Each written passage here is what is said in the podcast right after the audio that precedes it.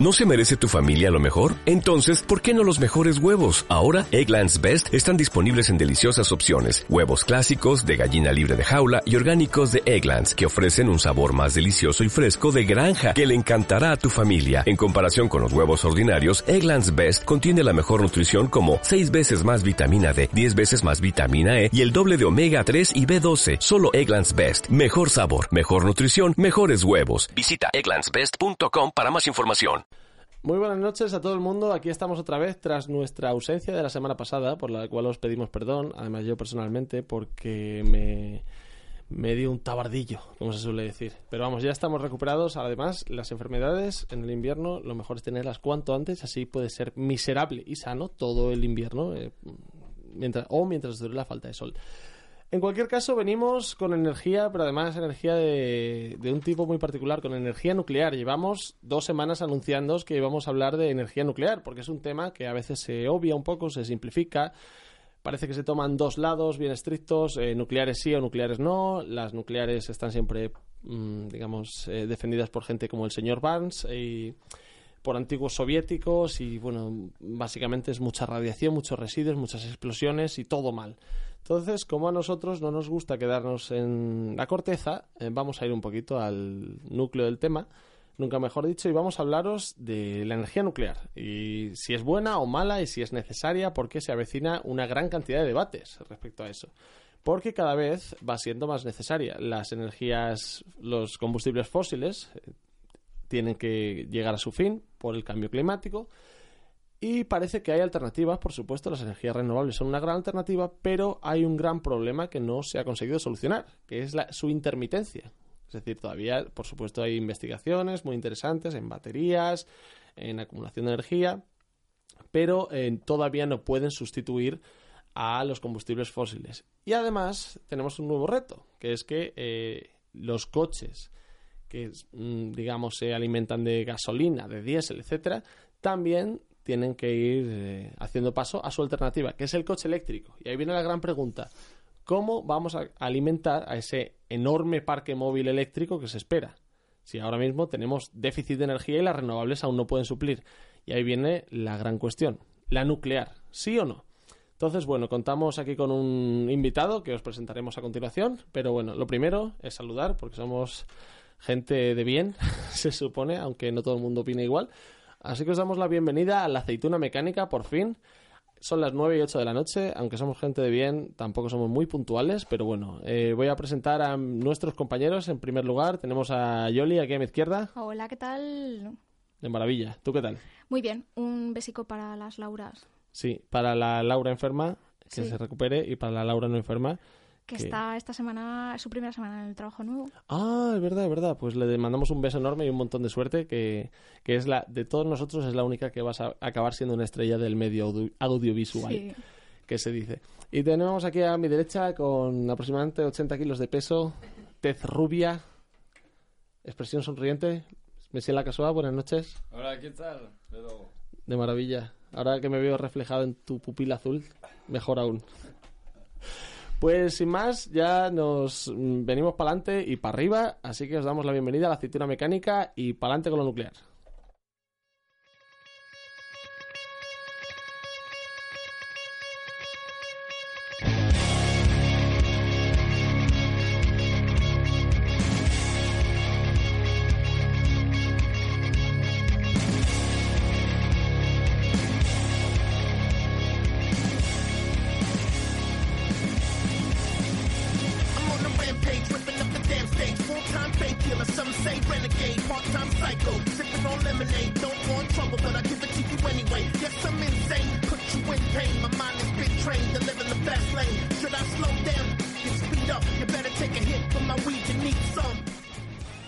Pasa normalmente cuando nos ponemos a hablar de energía nuclear? Pues que nos viene un montón de cosas a la cabeza y no precisamente buenas. A mí, particularmente, se me venía siempre la escena de Terminator de la madre así en el parque, de la explosión, ese destello enorme que ciega a todo el mundo y todo el mundo empieza a arder a lo loco, o te viene, bueno, pues la el famoso hongo atómico, Fukushima, explosiones, cáncer, mutaciones, peces con tres ojos.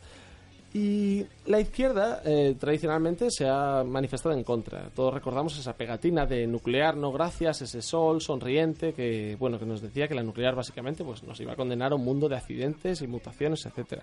Y además el accidente de Chernóbil jugó un papel determinante en la caída de la Unión Soviética. Es decir, había una intencionalidad política detrás. En este caso, muchos hemos aprendido energía nuclear a través de los Simpson, de ese eh, inspector de seguridad inepto que realmente no sabía muy bien lo que hacía y que, bueno, que los escapes eran una cosa que estaba a la orden del día. Entonces hemos traído para aclararnos todas estas dudas, supersticiones y supercherías, tenemos aquí a Patricio Hidalga, que trabaja en la central nuclear de Leibstadt. Así que bienvenido, Patricio. Hola, ¿qué tal?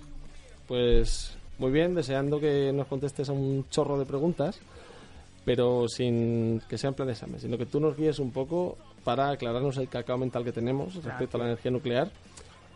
En primer lugar, estamos hablando porque se habla mucho de energía nuclear y puede ser de fusión o de fisión. De fusión es la que se supone que va a ser la salvación de la humanidad, pero que está lejos de ocurrir, y la fisión es la que ocurre en las centrales nucleares. ¿Nos puedes explicar un poco brevemente qué es la fisión exactamente y qué se necesita para hacerla? Sí, a ver, eh, a día de hoy la fusión es lo que has dicho, que es, es una tecnología experimental. Es decir, en la lógica de mercado no se puede explotar, entonces no, no es rentable. Y la que sí que se utiliza de manera más convencional, porque se lleva utilizando desde los años 50 más o menos, es la, la de fisión. Entonces, ambas, fusión y fisión, son reacciones nucleares que lo que hacen es liberar una cantidad importante de calor. Entonces, con esa fuente de calor, bueno, ya se alimenta un ciclo de vapor, se genera vapor, el vapor mueve una turbina, la turbina mueve un generador y el generador reparte la, la energía eléctrica pues, por la red eléctrica del, del Estado. La fisión consiste en eh, átomos o un isótopo del, del uranio que tiene unas características concretas por medio de la del inciso de un neutrón a ciertas velocidades, separar, por eso de ahí el nombre de fisión, separas el átomo de uranio, lo conviertes en otros dos átomos que ya son otra cosa distinta, y en esa fisión se produce la energía. Además, se generan una media de 2 a 3 neutrones que a su vez inciden en otros, en otros átomos de uranio, que se vuelve a producir la fisión, y así se tiene una reacción en cadena. Eso te preguntaremos más adelante, la reacción en cadena, eso cómo se controla, cómo se puede explotar o, por qué pasa, o si realmente una central nuclear es una bomba en, en latencia. Eso lo, trataremos, vamos a ir primero a lo general. Esto que comentábamos al, al principio, las realmente si vamos a empezar a usar el coche eléctrico, si vamos a empezar a, a sustituir los, los combustibles fósiles, ¿crees que la energía nuclear no es solo una opción, sino que es casi una obligación?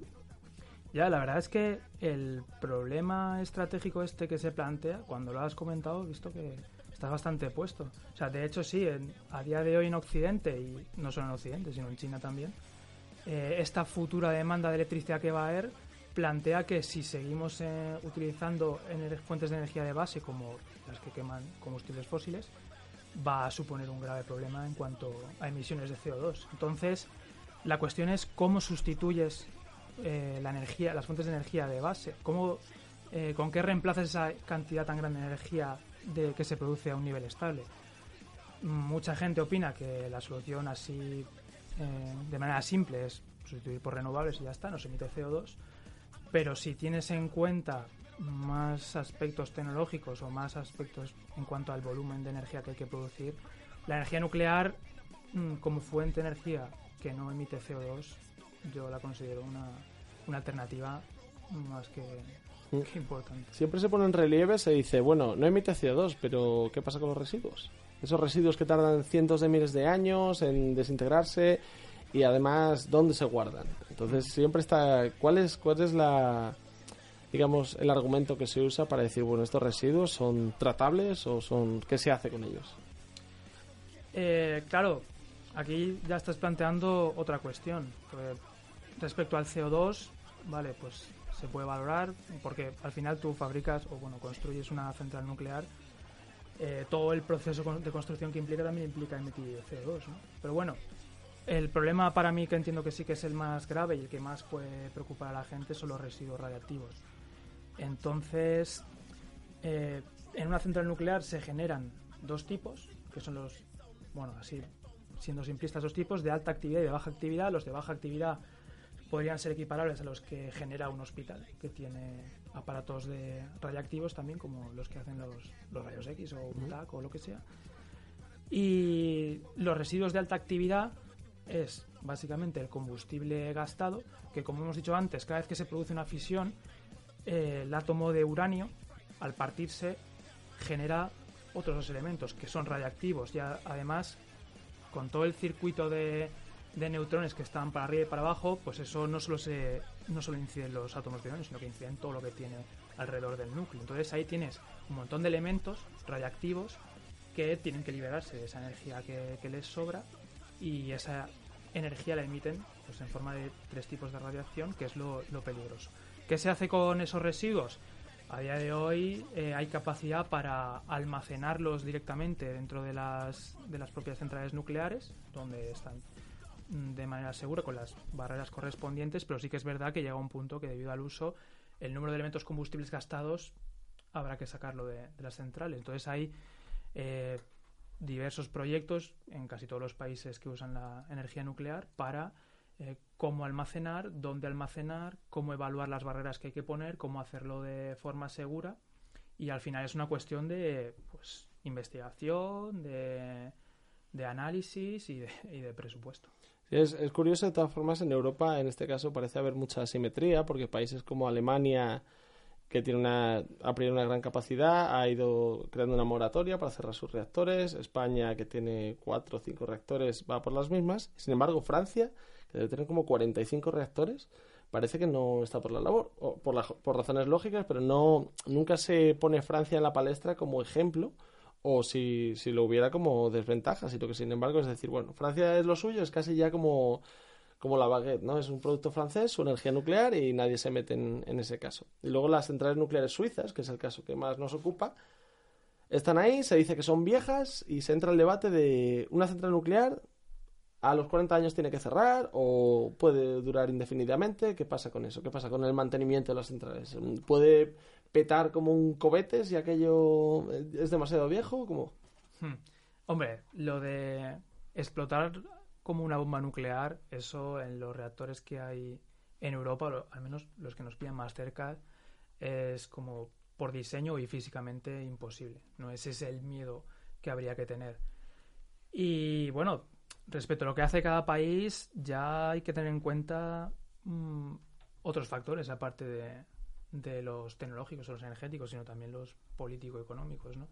Al final, quien toma las decisiones sobre si una central nuclear se abre o se cierra es un gobierno que, bueno, cuenta con o tiene que satisfacer la opinión pública, o al menos la de sus votantes, pero también están las empresas dueñas de las centrales nucleares o de sus competidoras que también toman decisiones al respecto y, y también presionan a, a los gobiernos, ¿no? Entonces, ¿por qué Francia eh, no se plantea el cierre de centrales nucleares si últimamente se habla de, de incluso de fabricar más y utilizar pues la nueva tecnología que ha desarrollado? Porque Francia tiene un 70% de producción, bueno, creo que es alrededor del 60% de producción a- en base a energía nuclear y la empresa que gestiona esto es una empresa que tiene bastante peso, entonces económicamente tampoco le interesa. Igual se han esforzado también en eh, crear una opinión pública favorable o han informado más a la gente o, no sé.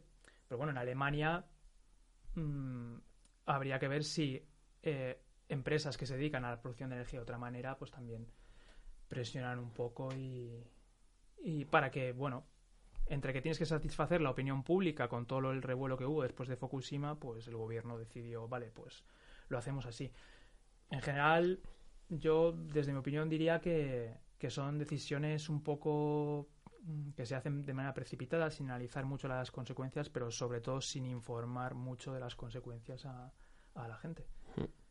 Sí, pero parece que hay eh, falta de información por ambos lados, porque, por ejemplo, las moratorias nucleares en Alemania y España, en el- las reglas del juego en el que estamos siempre ocurre igual. Las empresas no se van a quedar sin su dinero y, por supuesto, reciben indemnizaciones muy, cuanti- muy cuantiosas y, en este caso, Ah, por sí. centrales que no van a producir nada y, sin embargo, la empresa su inversión no la va a perder.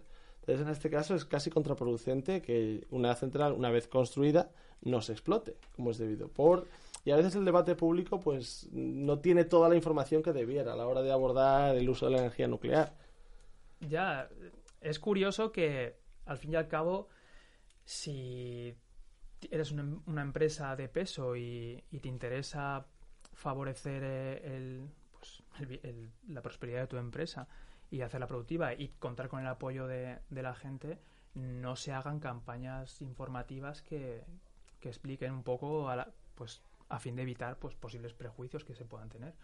Yo diría, al menos en el caso concreto de España, que los dueños de las centrales nucleares son los mismos que los dueños de las centrales de gas, que las centrales de carbón, que Sí, las- es- los parques eólicos. Es Entonces, poner al final, huevos en una cesta u otra, claro. Claro, si yo hago una inversión, que para eso hago yo una central nuclear, si soy el dueño, para ganar dinero, y a mí me da igual ganarlo por aquí, ganarlo por allá, pues no tengo por qué informar a la gente, ¿no? Pues si las quieren quitar, bien. Además tengo un gobierno favorable que a base de impuestos me va a devolver toda la inversión, ¿no? Entonces es un poco como, pues como se dice en el casino, que Claro. siempre gana la banca. Sí, sí, al final, por un lado o por otro. Pues vamos a seguir en un momento, vamos a poner un poco de música para que vayáis asimilando aquí todo el- lo que estamos poniendo en la mesa. Y vamos a dejar una pregunta en el aire. Eh, ¿Has oído hablar del proyecto Islero? ¿Por casualidad? Eh, no, Hay una cosa, no tiene que ver con la nuclear como energía, pero es, es un tema bastante curioso y a veces tragicómico. Entonces, después de la, de la pequeña pausa para la música, pues os lo vamos a contar. Seguimos aquí en la aceituna mecánica 97.5 FM de Radio Lora al Mundo y bueno, también la mayoría, espero, ya estamos en el siglo XXI, hacer el favor. eh, nos escucháis por lora.ch. Así que nada, volvemos en un par de minutos. Hasta ahora.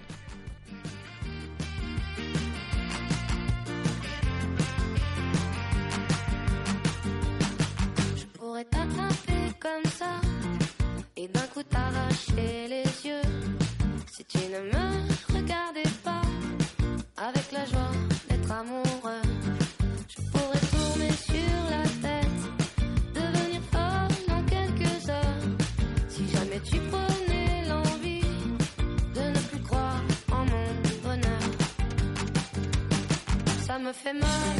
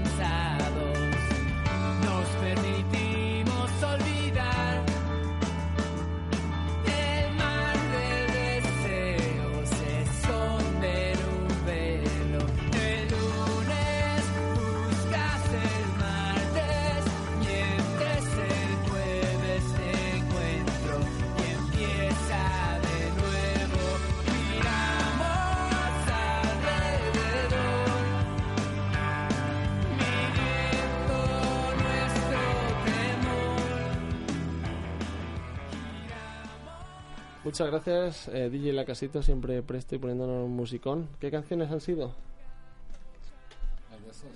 Ah, la Kunsa Sherga.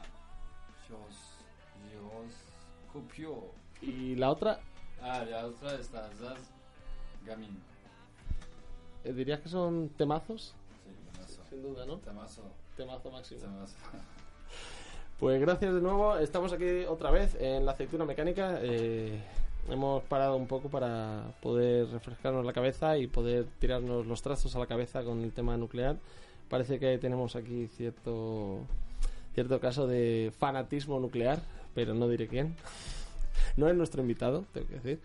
Nuestro invitado sigue siendo bastante riguroso y objetivo. Entonces, hablando de cosas rigurosas y objetivas, nos vamos al sitio contrario y os contábamos sobre una anécdota que es bastante bizarra y por eso la vamos a, os la vamos a contar. No sé si algunos habéis oído hablar del proyecto Islero. Eh, Islero en este caso es el toro que mató a Manolete, pero también es el programa armamentístico nuclear español durante el franquismo.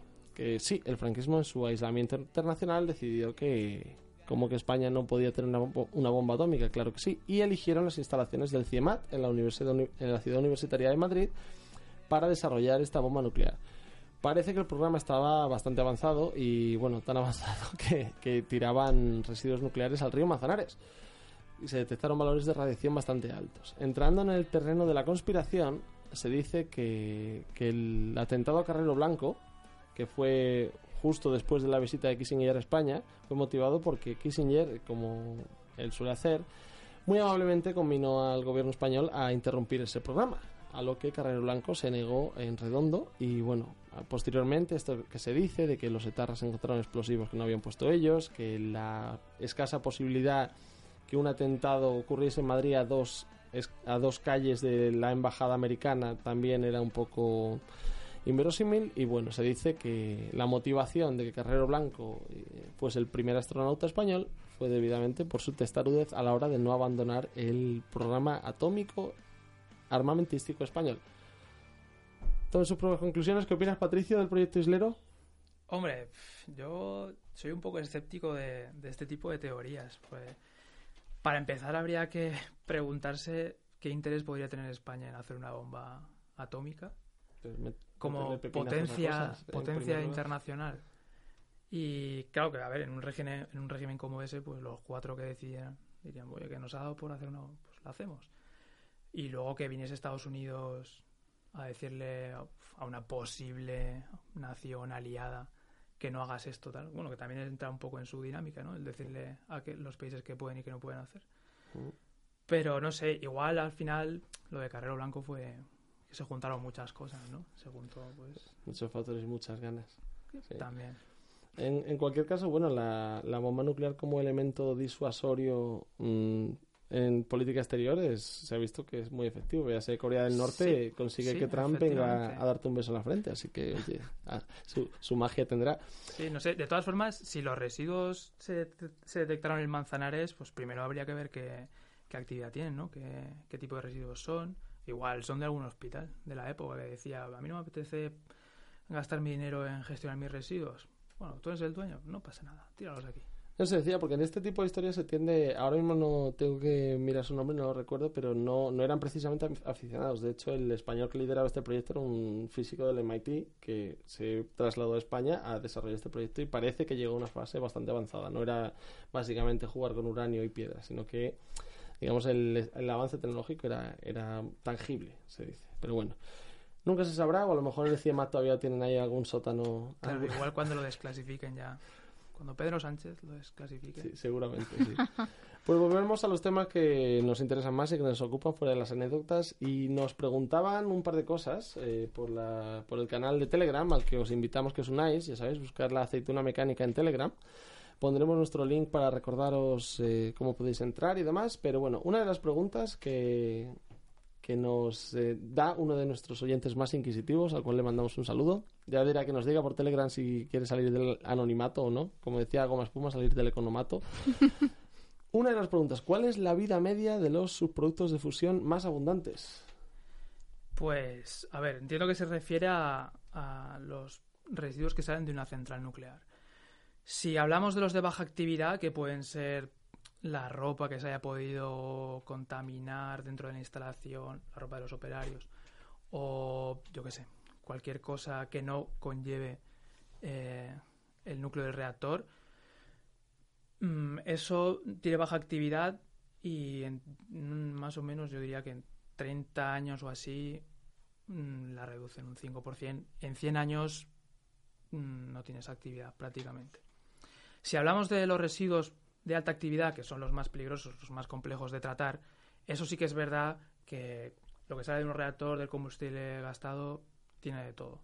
Entonces son tienen alta actividad, es verdad, deberían decaer, como se dice, o sea, ir perdiendo su emisividad de radiación eh, rápidamente, pero al ir transformándose o al tener cadenas de desintegración tan complejas, mantienen su alta actividad incluso durante pues, a los 100 años, aún pueden tener la mitad o incluso el 80% de actividad. Yo creo que, que yo recuerde, para asegurarte que ya no tiene actividad tienes que esperar mil años o, o incluso más. Lo que pasa es que eh, yo creo que la pregunta debería ir más bien eh, qué acti o cuánto pueden durar esos residuos, cuánto vamos a tener que estar, cuánto van a estar ahí emitiendo reactividad, sino cómo de complejo puede ser el, el gestionar, porque como me decías antes, hay otro tipo de residuos, ya no solo de las centrales térmicas como de carbón o bueno o similar, sino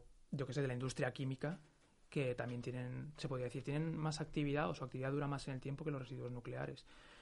Pero vale, eh, si tú tienes un residuo que simplemente es venenoso y ya está, es más fácil de confinar y de, digamos, vigilar. Si tú tienes un residuo que no solo es venenoso, sino que encima es radioactivo y que genera calor, pues ya tienes que asegurar muchísimas más cosas, porque no vale ponerlo detrás de la barrera, sino que encima tienes que asegurarte de que evacúas el calor, tienes que asegurarte de que no entra en contacto con nada que pueda dañar, ser humano, medio ambiente, eh, trabajador o público. Y se habla de estos sistemas siempre de refrigeración pasiva y demás, pero no parece que se informe cuando se hace la votación a la hora de instalar un residuo, un almacén de residuos nucleares, como el que se propuso en Guadalajara, me parece.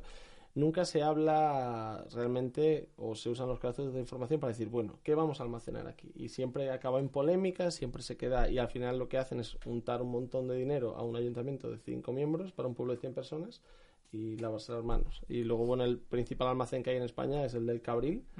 Que hay por el tiempo en el que se, se construyó no se consultó a nadie, sino que básicamente se puso allí en mitad de los Pedroches en Córdoba y se dijo, bueno, aquí os quedáis. Sí, sí.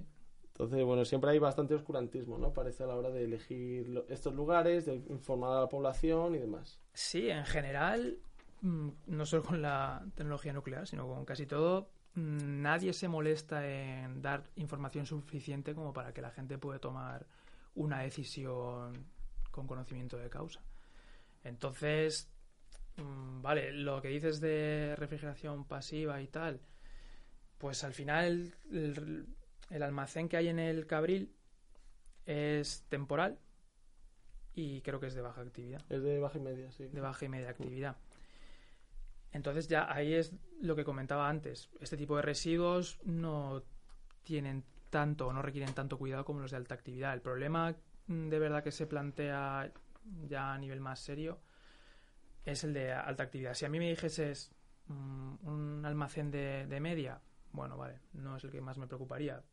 Pero si me dices, no, al lado de tu casa vamos a poner un almacén de alta, de alta actividad, o sea, un almacén definitivo para guardar los combustibles gastados, que son los que pueden llegar a durar tantísimo tiempo.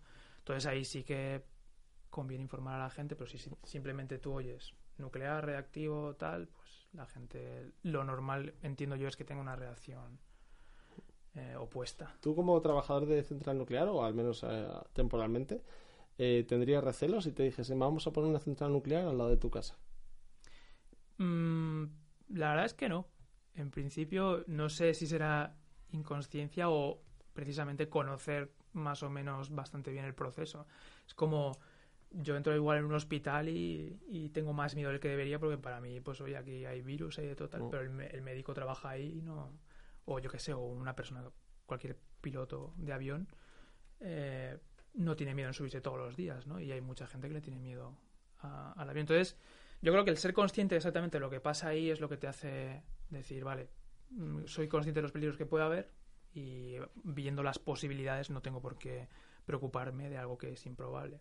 De hecho, pues, cuando hacía las estancias aquí en, en Leibstadt, yo vivía en el pueblo de Leibstadt, que está a 10 minutos andando Y de la no- central nuclear. No habéis visto ningún tentáculo salir ni los Pues-. Peces con tres ojos. Pues una vez me bañé en el ring, que está al lado, y que es el foco frío de, de Leibstadt, y cuando salí, pues tenía como unos granitos ahí. No, en serio, en serio. Estamos hablando Diría del que es alergia, diría que es alergia porque el resto de, de habitantes de Leibstadt, yo los veis, se bañaban ahí, y que yo sepa, siguen A lo mejor son los. X-Men suizos. No. Pero igual tienen ahí Jujimen. un, un superpower o algo. Jujimen. Jujimen. Juji Haslimen. Juji Haslimen podría ser un reclutamiento ahí hecho en el PSI. ¿Quién Igual sabe? es el arma secreta de, de Suiza, Pues oye, a lo mejor. bañar a la gente ahí en el foco frío. Yo creo que la fondue es bastante radiactiva, desde luego, así que. A radiactivo huele, desde luego. Sí, sí, sin duda. ¿Hay más preguntas por ahí? Sí, el señor licenciado.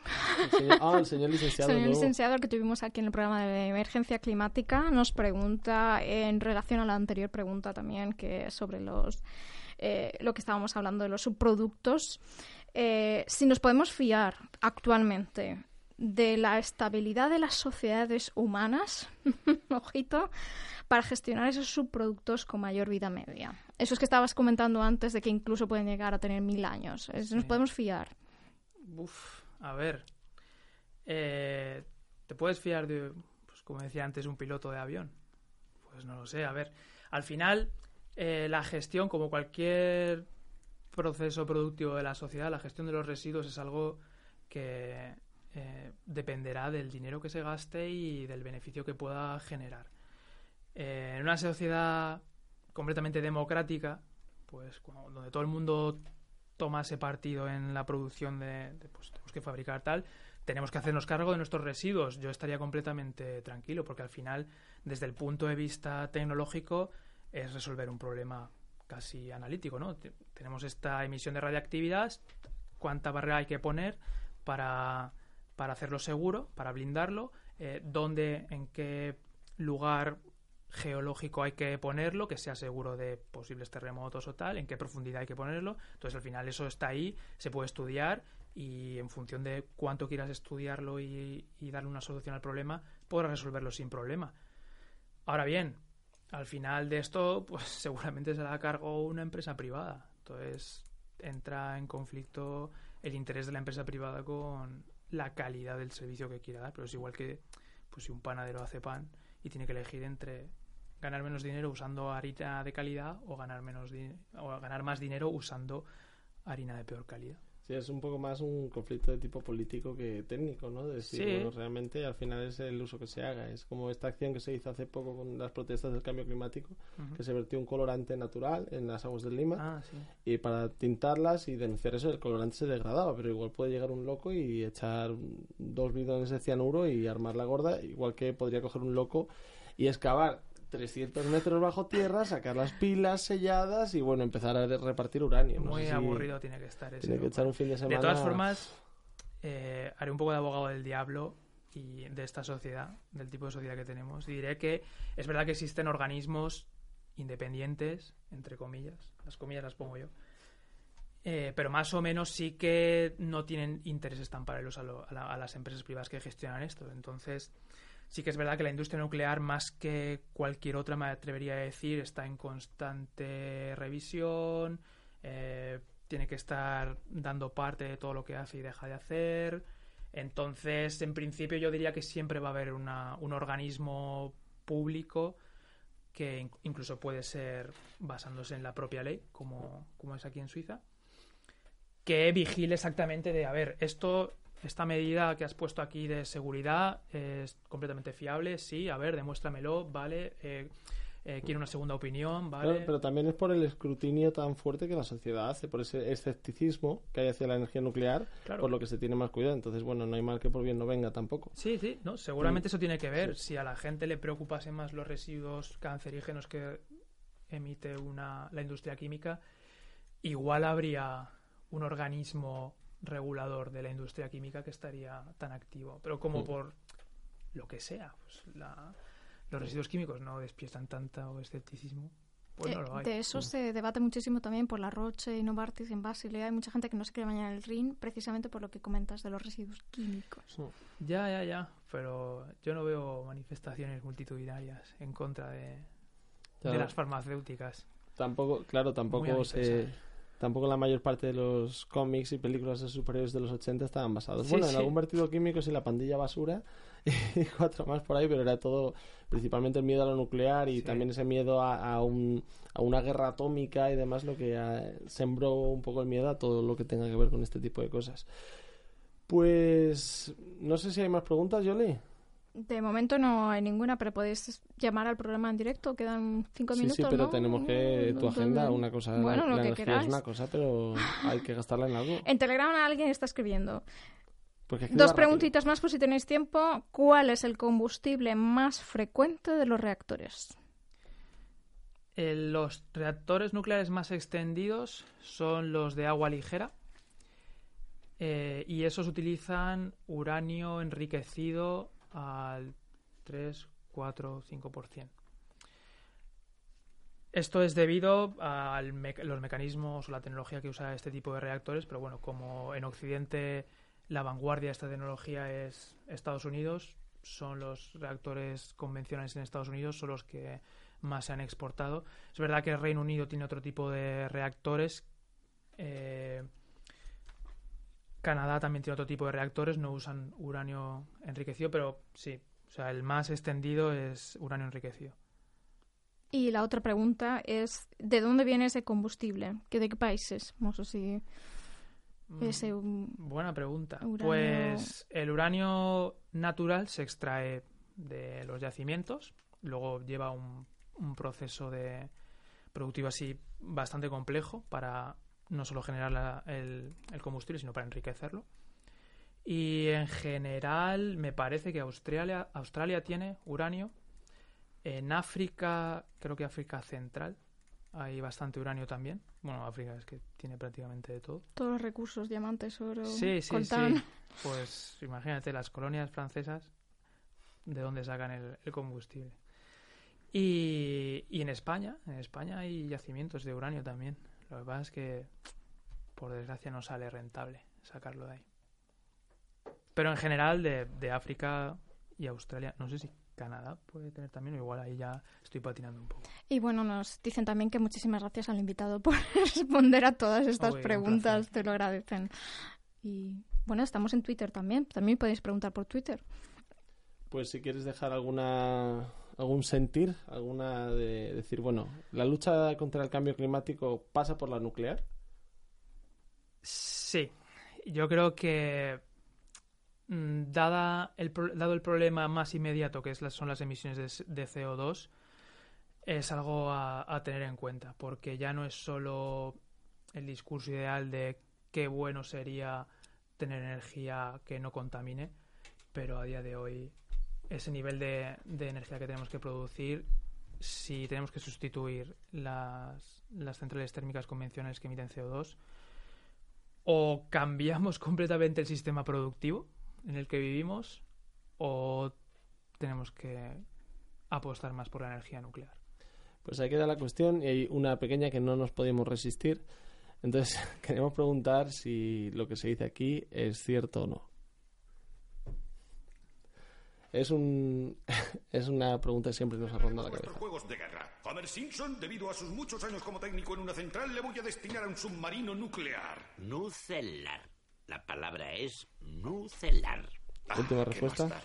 Eh, Nucelar. es, es así, Es- completamente Nucelar. cierto. ¿te, te ocurre siempre que vienen visitas a la central? Tienes que corregirles Buah, si lo dicen hasta los propios compañeros. como debe ser. Pues ya sabéis, la palabra es nucelar. Le damos las gracias a Patricio Hidalga, eh, doctorando en la Central Nuclear de Leibstadt e ingeniero industrial, si Sí, no nos equivocamos. Muchísimas gracias por estar aquí. A vosotros y vosotras por haberme invitado, ha sido un placer. Ha sido un placer para nosotros y esperamos que haya que la gente haya podido tener sus preguntas resueltas. Y antes de irnos, bueno, también queremos dar, aprovechando que el Pisuerga pasa por Valladolid, queremos dar las gracias a nuestro público de Murcia, que ha venido. Muchas gracias, Estrella, por venir. Sí, sí, Anónima, perdón. Por animar y eh, e hidratar al equipo de la, de la aceitonomecánica, lo cual es muy importante. No voy a hacer chistes de trasvases ni de nada, ya he hecho todos los que tenía en el bolsillo. Así que seguimos con Yoli, Yoli Candela, zuriquesa, que nos cuenta qué hacer en Zurich este fin de semana. Si va a hacer sol o lluvia o qué hacer si nos emborrachamos. Eh, la meteorología en realidad no me la he preparado, eso ya te hubiera sido Maldonado. Yo Pero me- me ref- a lo mejor lo que muestra esto, con los, digamos, la- los eventos que ves, es si va a llover o no en nuestros corazones. En nuestros corazones siempre, porque tenemos agenda activista. Y es que no nos podemos perder mañana, miércoles, que es 6 de noviembre, la proyección de la película Banking Nature, que es en Culture Park, en el Zurich West. Y es, está entrada gratuita, es a partir de las 7 de la tarde. Y es que es una película que va a hablar de, mm, como sabéis, los bancos invierten, especulan con la comida, especulan con lo orgánico, con lo biológico, con... Mm, qué bonito, con todos los recursos. Entonces es una película que pone también en entredicho un poco esta moda, ¿no? Vamos por lo orgánico, lo natural y cómo incluso los bancos se aprovechan de, de algo que queremos hacer por salvar nuestro planeta. Y eso es en Culture Park en Zurich West. La dirección la vais, la vais a encontrar en Facebook, os la voy a poner ahí todo. También el jueves 7 de noviembre tenemos un evento que es interesantísimo. No sé si ya lo habéis escuchado. Resulta que va a venir y va a hablar en español. Van a haber traducción en alemán, pero a nosotros nos interesa que nos hablen en español. La activista Berta Zúñiga Cáceres. Anda. Es impresionante porque va a venir al Cabaret Voltaire este jueves 7 de noviembre. Está organizado por el Centro Latinoamericano de Zúrich y el Foro de Suiza de Honduras. Y va a hablar de lo que pasa en Honduras. De, eh, ya sabéis lo que están sucediendo con muchísimas empresas que están extrayendo el agua, extrayendo los recursos y asesinando a los activistas medioambientales, en este caso a su madre, a Berta Cáceres, y también al compañero sentimental de, de su madre. Pero es que esta mujer además la vamos a tener también el sábado 9 a las 7, será un- vuestra segunda oportunidad para poder escucharla eh, en la Autónome Schule de Zúrich. Y además se proyectará primero el documental La voz del Walcarque. Y como nos comentaba nuestra compañera Irene de, de Martes Latino, también va a estar en Radio Lora, pero de eso ya os iremos informando. Es una oportunidad magnífica de poder escuchar a esta mujer activista. Pero no solo es lo que va a ocurrir el 9 de noviembre. El 9 de noviembre tenemos también una manifestación en Berna en la que se exige que el gobierno deje de expulsar a las personas que requieren el asilo y de aislarlos, porque ahora mismo están siendo aislados en estos centros de, de estos especie de campos de refugiados o centros refugiados donde prácticamente no tienen derechos. Eso es a las 2 en Bundesplatz en Berna. Pero si no podéis ir, ir allí también tenéis otras actividades. Si os interesa, por ejemplo, la problemática de la gente sin papeles, tenemos la proyección del documental Mama Ilegal, que es sobre aquellas eh, mujeres que limpian, que tienen las profesiones más precarizadas, que son mujeres sin documentación, sin derecho, sin permiso de residencia, y la proyección, todo el, dinero irá destinado a, a la Zurich City Car, que es, forma parte de- del proyecto para las personas sin papeles. También el sábado 9, nuestras compañeras de, de Radia, de la Lora, de las mujeres del- de Lora, tienen el concierto en el COG el 9 de noviembre a partir de las 10 de la noche. Que Anda. esto forma parte de que eh, cada mm, una vez al mes hay una fiesta y va a ser en la Landstrasse 2000 fue ya y en diferentes lugares y en uno de ellos va a ser en el COG Areal que eso os pilla en el barrio 3 os voy a dejar toda la información también en Facebook por si acaso y el domingo 10 pues lo que tenemos es una comida solidaria a beneficio de sin papeles que también va a haber comida latinoamericana, española, italiana y todo el beneficio va también para, para esta causa. Que no es poca cosa, ¿eh? Muchas causas, ¿eh? Yo, Yo creo no que sé así- cómo diversificar. Sí, sí, no. Todo, todo el día 9 o todo el día 10. Yo creo que me voy a hacer de derechas, ¿eh? Que cuesta menos y se protesta menos. Sí, pero yo no sé cuándo son los eventos de box y no te los voy a Y buscar. creo que si, Cuesta menos. Creo que si te pones la, la banderita y demás, te, te cae la pasta directamente. Los náuticos te los compran. Pero vamos a ver, tienes que ir a clases de tauromaquia, de caza. Eh, pero tú has visto lo, lo cómodos que son los fachalecos. Eso un Los fachalecos. Se te queda el pecho así caliente. Eso es una maravilla, ¿eh? Esa gente sabe lo que se hace. La caspa no te la tienes que quitar. La caspa se la sujeto con, lo- con gomina, está todo pensado. Vale. No, no os hagáis de derechas, por favor, que ya son muchos, ya son demasiados. Así que bueno, y además, no sé, la, la izquierda tenemos más cosas para hacer.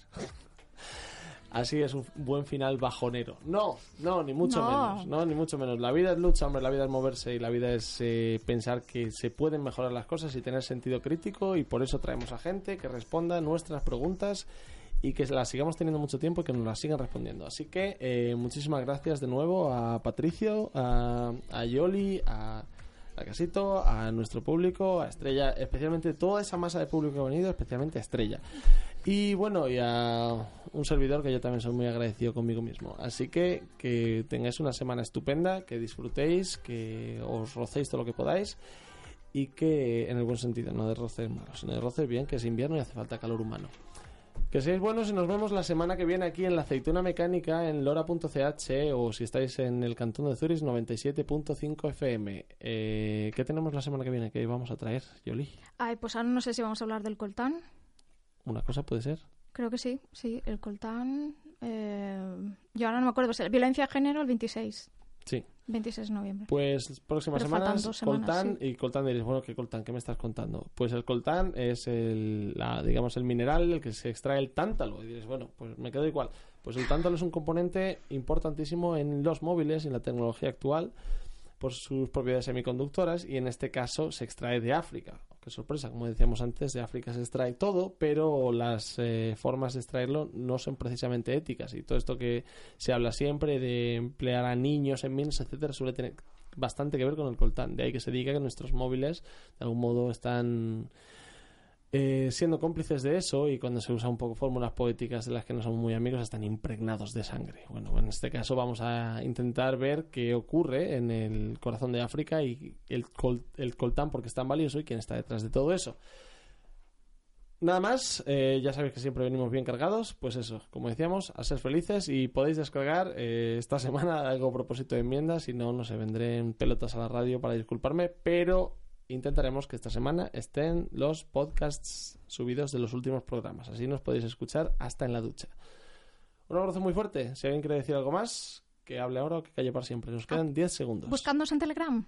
Twitter. Buscadnos en Telegram y en Twitter y en Facebook, que yo se le ocurra un puñado y eh, siempre estamos informándoos de todo. Creo que está más currado, más currado en las redes sociales que el programa en sí. No. Pero en directo, en directo tenemos mucha gracia. ¿Qué le vamos a hacer? Eh, la casito, maestro de ceremonias, ¿qué nos traes para terminar? Ah, pledge you. Estupendo. Pledge you. Así de gusto. Pues gracias, hermosos. Hasta la semana que viene.